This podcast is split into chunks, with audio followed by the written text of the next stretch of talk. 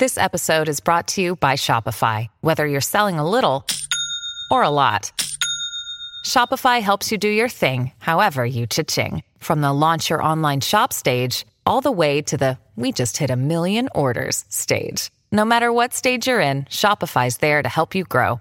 Sign up for a $1 per month trial period at shopify.com slash special offer, all lowercase. That's shopify.com slash special offer. Imagina você ser acusado de um crime que talvez você nem tenha cometido. Talvez. A gente vai entender tudo isso melhor no Casos Reais de hoje, com a história do assassinato de Mary Yoder. Mas antes da gente começar essa história, eu quero te fazer um pedido.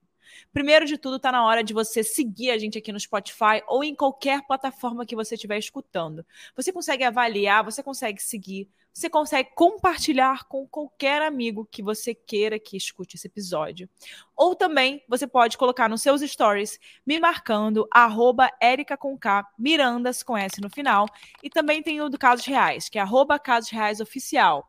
E lá você me marca, eu sempre consigo ver e estou sempre repostando vocês, que vocês sabem. E também vale falar que a gente tem o, o, o site do podcast, que é www.casosreaispodcast.com.br.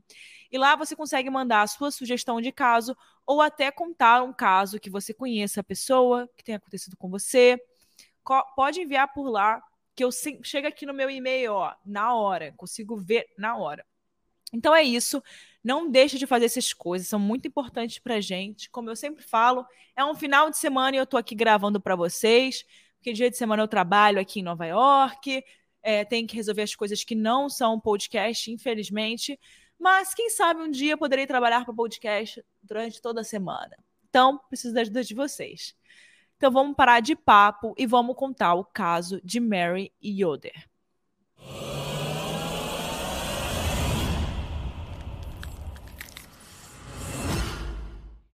A personagem principal de hoje chama-se Mary Yoder. Ela nasceu no dia 18 de março de 1955 em Buffalo, em Nova York. Ela é filha de Arthur Charles Bakert e Norma Janet Mary Bakert. Ela tinha sete irmãos. E quando ela entrou na faculdade, ela conheceu o seu futuro marido, que é William Yoder, que tinha o apelido de Bill. Mary e Bill, eles eram um casal bem sucedido e eles moravam em Whitesboro, em Nova York. Eles tinham três filhos, Adam Yoder, Liana Hedge e Tamarin Yoder.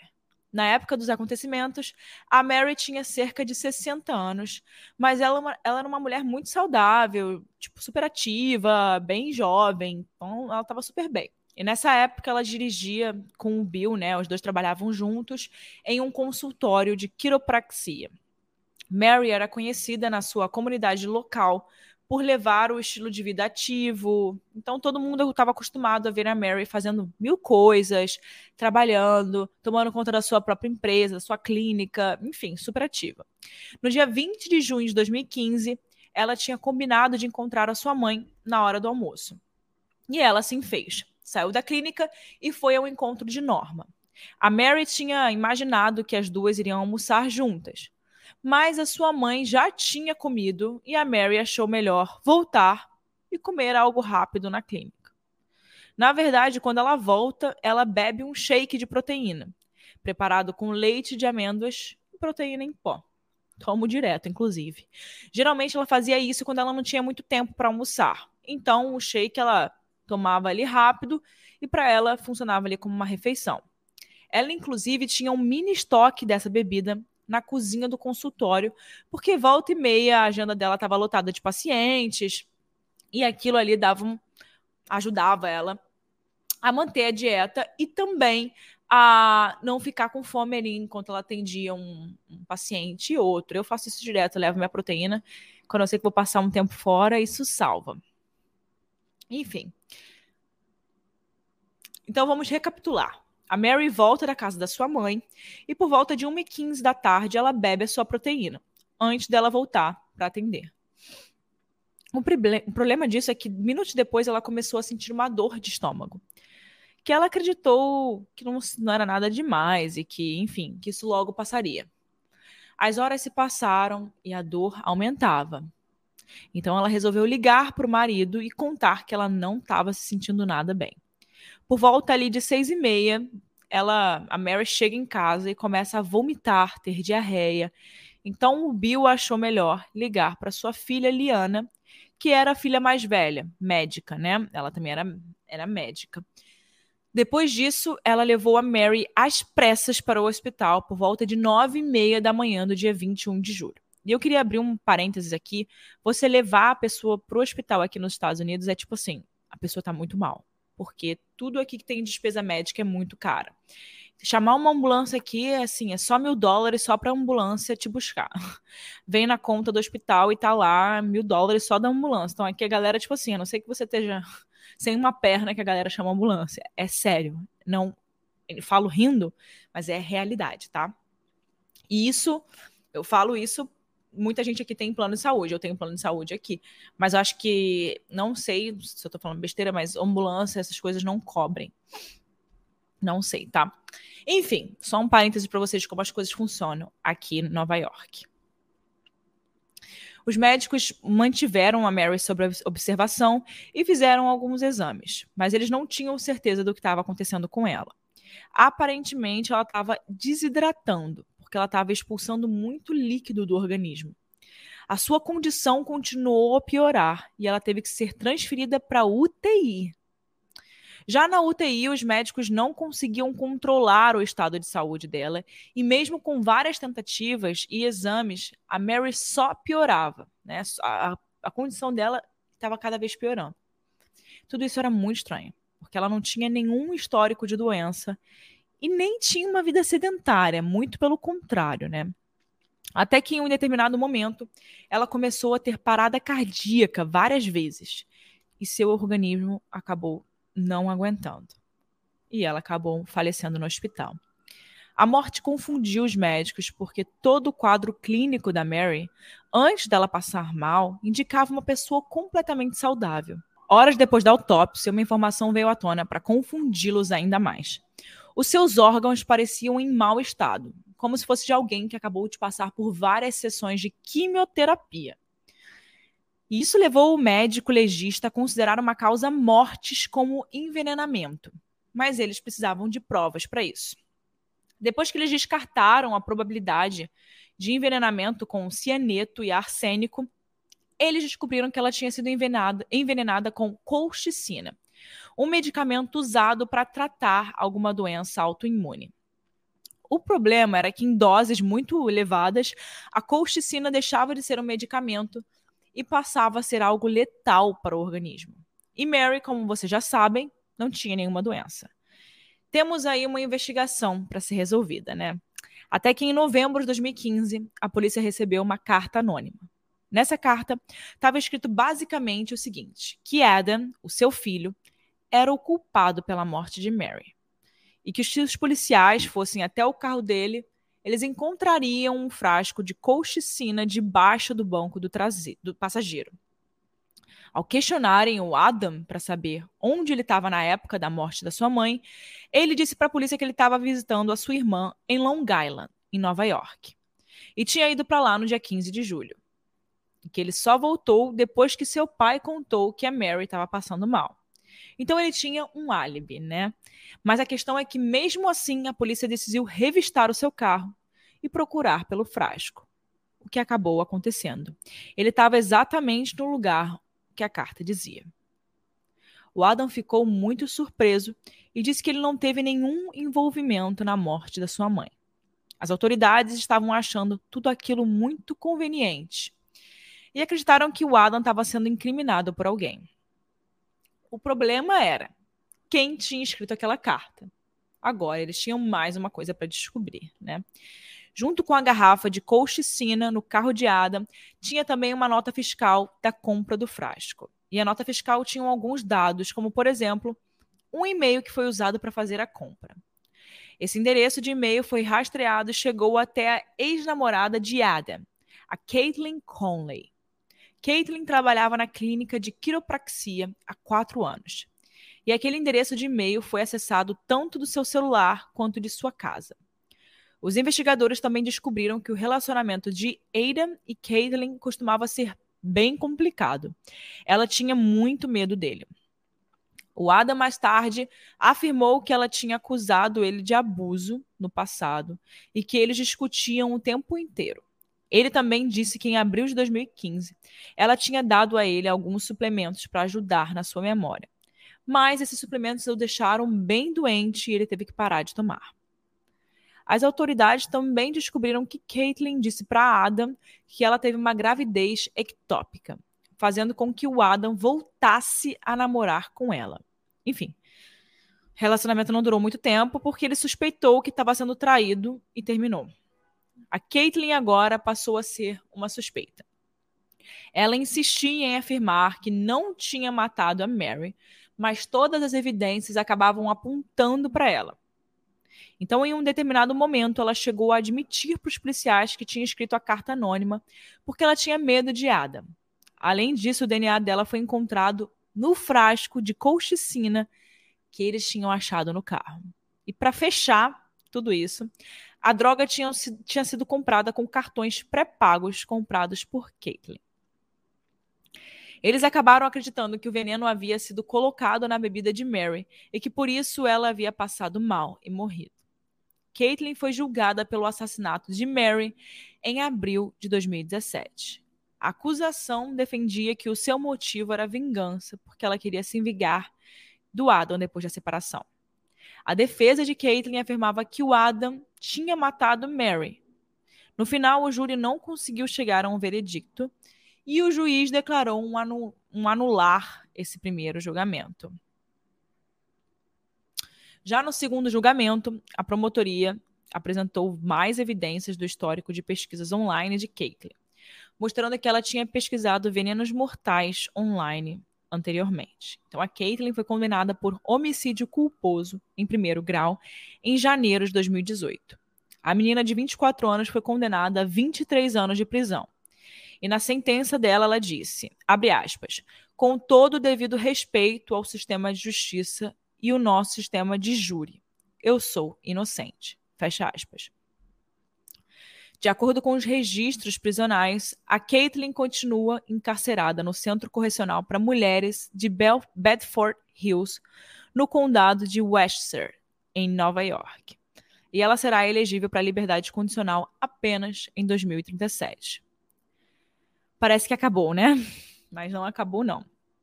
Agora vocês vão ouvir o lado B dessa história. Mas antes, queria pedir para vocês beberem uma água, como eu estou fazendo agora. Bebam água, é muito importante. E também, aproveita se você já está até agora aqui no podcast, não deixa de postar nos seus stories e me marcar. E também, por favor, dá um follow aqui na gente. Um follow não, dá follow, dá um... segue a gente nas redes sociais. Todas as redes sociais que vocês tiverem, Vai lá, arroba Erika com K, Mirandas, com S no final, que é o meu Instagram. Vai lá, me segue.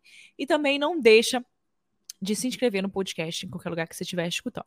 Agora vamos pro lado B dessa história. A gente encontrou um site chamado www.freecaitlinconley.com, promovido pela família dela, que logo na primeira página diz o seguinte: convicções erradas acontecem. O sistema de justiça americano falhou com Caitlin Conley em 6 de novembro de 2017. Ela é inocente e injustamente encarcerada enquanto as pessoas responsáveis pela morte da doutora Mary Yoder literalmente fugiram do assassinato. Fecha aspas. Assim como a sua família, existem muitas pessoas que defendem a Caitlyn nesse caso. Pessoas, inclusive, da família de Mary, afirmando que a Caitlyn é inocente. A gente encontrou nesse site um depoimento de Janine, uma das irmãs de Mary, que diz o seguinte: abre aspas. A história que não foi contada. Mary morreu inesperadamente em 22 de julho de 2015. Ela foi envenenada com colchicina de grau agrícola. Kate Conley foi condenada por seu assassinato. Eu sou irmã de Mary, Janine Baker King. Eu acredito que a Kate seja inocente, assim como as minhas duas irmãs, Sally Baker, Bakert e Sharon Mills. Somos as irmãs que estiveram mais próximas de Mary ao longo dos anos e a conheceram melhor. Sabíamos de suas dificuldades conjugais e financeiras. Nós não suspeitamos inicialmente de seu marido, o Bill, e não tínhamos absolutamente nada contra ele. Foram os eventos que ocorreram depois da morte de Mary que convenceram. Fecha aspas. Bom, mas para além dessas investigações e para além das opiniões do Adam, quem era Caitlyn? O site diz que a Caitlyn, apesar dela ser pintada pela justiça como uma assassina desonesta, fria, vingativa, aqueles que a conhecem são sensatos em suas crenças de que ela é completamente inocente. Kate é vista como uma pessoa amorosa pela maioria. Ela sempre foi cercada pela sua família, que por sinal é uma família bem unida. O seu pai é um ex-major do exército, então ela foi criada por ter certo, né, para ter certos valores, como respeito, honra, trabalho duro, bondade, acima de tudo. Ela adorava praticar tênis e competia tanto no ensino médio quanto no colegial.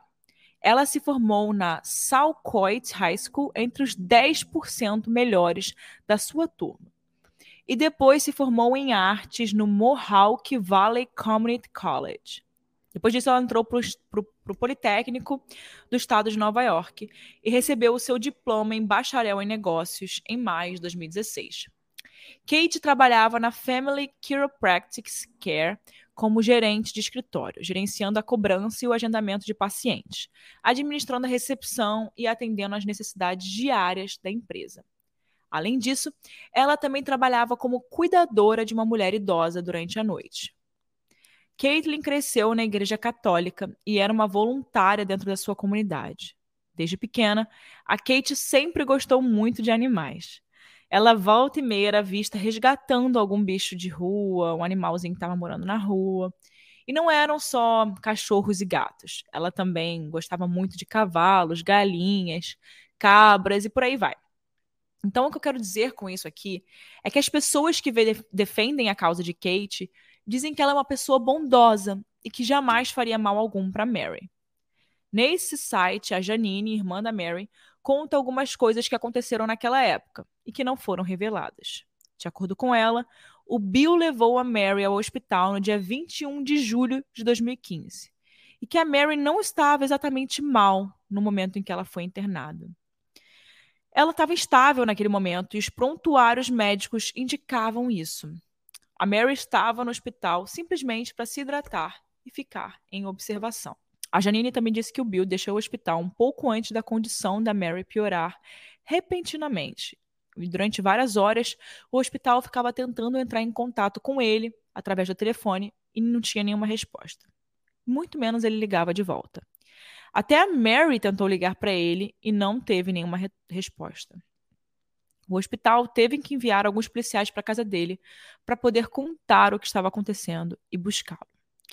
Ele disse aos policiais que iria no seu carro imediatamente para o hospital, que ficava a 15 minutos da sua casa. Mas ele só chegou uma hora depois. O corpo de Mary foi cremado poucos dias depois da sua morte, mas o Bill não contou para ninguém que isso tinha acontecido, nem mesmo para Norma, a mãe da Mary. E as pessoas no necrotério disseram que ele estava ansioso para liberar logo o corpo da Mary para poder ser cremado.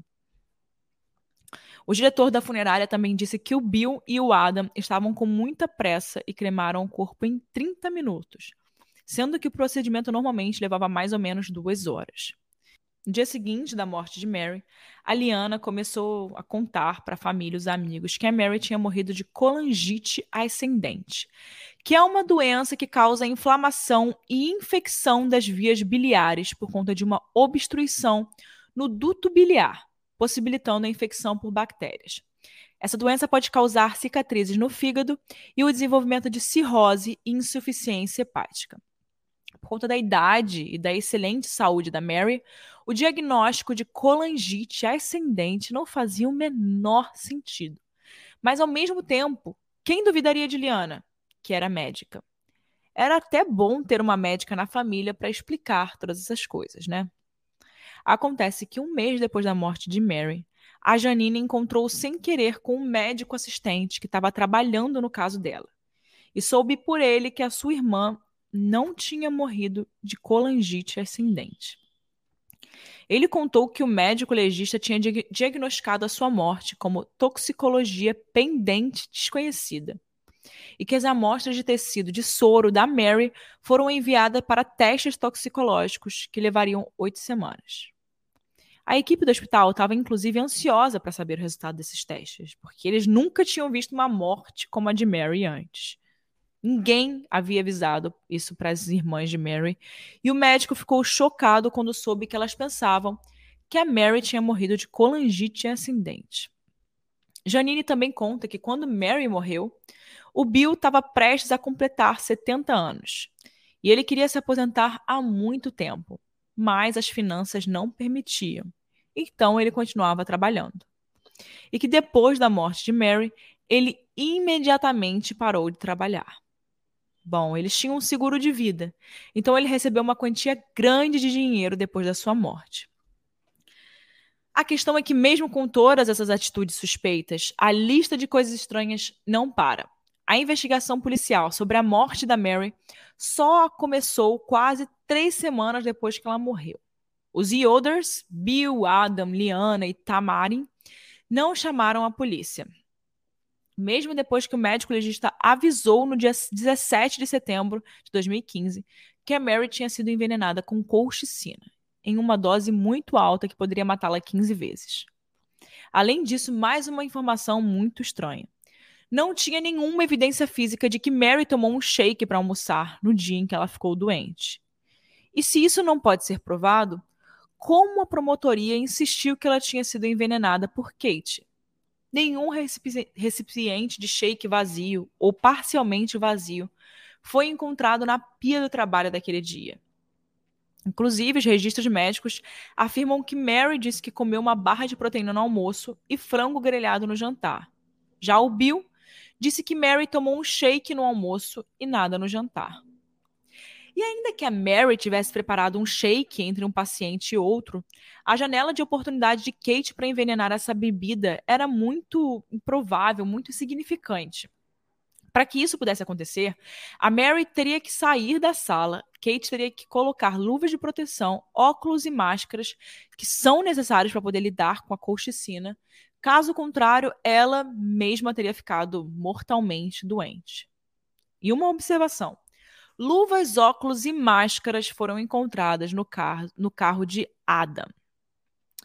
Se vocês pensam que a coisa está complicada, então pera aí que eu vou trazer mais uma informação.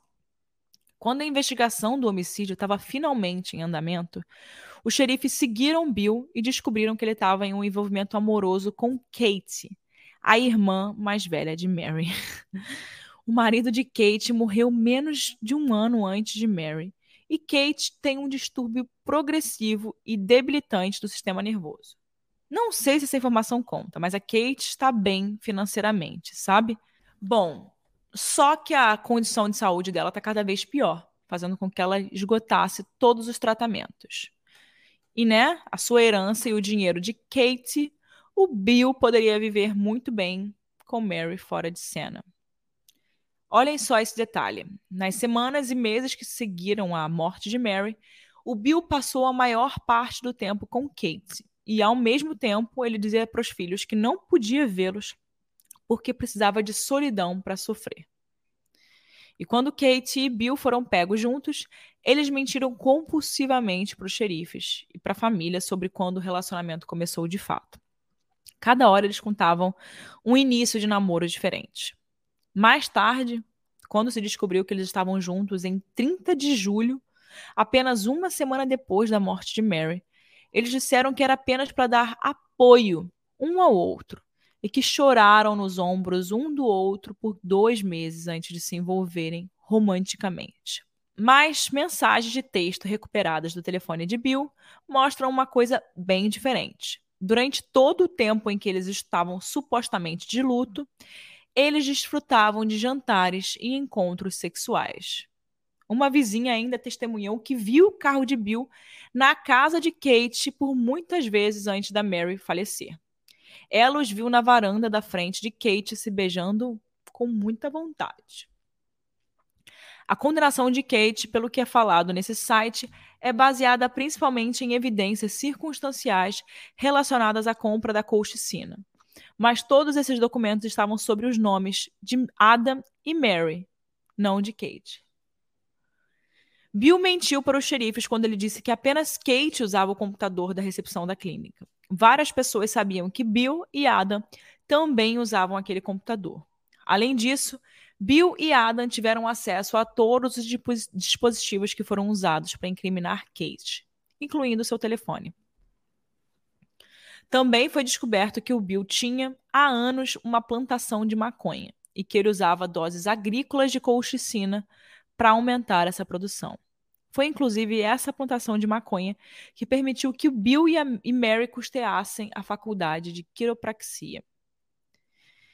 E como se não bastasse todas essas constatações da família de Mary, o advogado de defesa de Kate suspeitou que Mary tinha sido vítima de violência doméstica por parte de Bill. Ele tentou ter acesso aos seus registros médicos anteriores, mas os promotores não quiseram entregar. A violência doméstica explicaria os grandes hematomas que às vezes eram vistos nos braços e nas pernas de Mary, e as fraturas ósseas recorrentes que ela sofreu. E aí, galera? Fim do caso. De que lado você tá? Em quem você acredita nessa história? Vou colocar um box aqui de perguntas aqui embaixo, quero saber a sua opinião. Essa história é tão estranha que fica difícil entender exatamente todos os pontos. Se a gente só ouvir o lado do Bill, a gente consegue acreditar nele. Se a gente ouvir o lado das irmãs da Mary, a gente consegue acreditar nelas. E mais ainda, contestar né, várias coisas que aconteceram. Mas agora, eu queria te perguntar uma coisa. Você já imaginou como está sendo a vida de Kate na cadeia? Pensando nisso, a nossa roteirista, a Hannah, gravou um áudio aqui com algumas informações que ela descobriu sobre a vida da Kate nos últimos anos. Bora escutar. E aí, ouvintes do Casos Reais, tudo bem com vocês? No episódio de hoje, a gente está trazendo a história da Mary Yoder e a gente se questiona, né? Será que a Kate é mesmo a responsável por esse assassinato, por esse envenenamento? Bom, enquanto a gente não descobre de fato o que aconteceu e, e de fato quem é o verdadeiro culpado, eu tô trazendo por aqui uma informação sobre a vida da Kate na prisão de segurança máxima que ela tá. Bom, ela, mesmo né, nessa prisão de segurança máxima, com a sentença de 23 anos que ela recebeu, é, a natureza boa e gentil da Kate é muito evidente. Ela é conhecida por ajudar outros presos com os seus assuntos legais, com os recursos cabíveis para cada um, é, como ela entende, né? Ela é uma pessoa que gosta de ler, que tem interesse por esses assuntos e muitos deles têm dificuldade em entender né, essas comunicações, essa, esse linguajar da advocacia. E aí ela interpreta né, os processos e ajuda a, aos outros detentos a escrever as respostas. Como a gente falou no início do episódio, ela tem uma família super amorosa que apoia ela e acaba que né, ela tem uma condição financeira muito melhor do que a de muitos detentos que, que vivem lá, que compartilham daquele lugar com ela.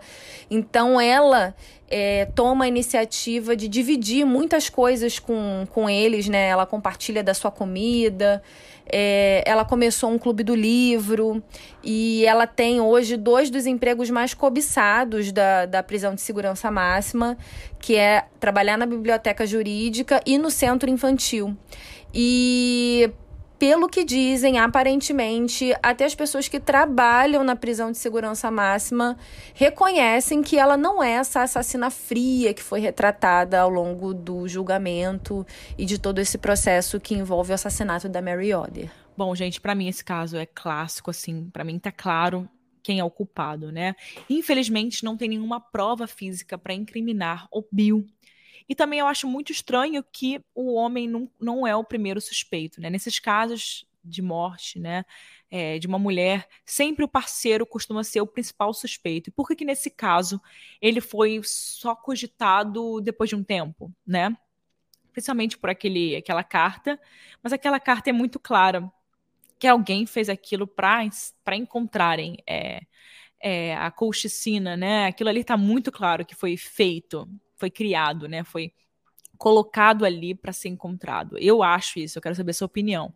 Porém, para mim é muito claro que o Bill é o suspeito principal, é a pessoa ali número um na minha cabeça. E normalmente é sempre o homem, né, o parceiro número um. Depois que você vai descartando com outras evidências, né? O problema é que realmente tem algumas provas, né? Essa nota fiscal ali, isso, isso realmente não ajuda apesar disso também poder ter sido feito, né? Enfim. Ai, gente, que caso, que loucura. E como é que tiraram a vida, né, dela assim, de um jeito. Ai, que coisa horrível. Você viu como é que foi encontrado os órgãos dela, né? Como é que estavam os órgãos dela? Que coisa horrível. A gente, eu, eu não sei. Eu tô do lado, eu acho que, a, que realmente o suspeito principal é o Bill.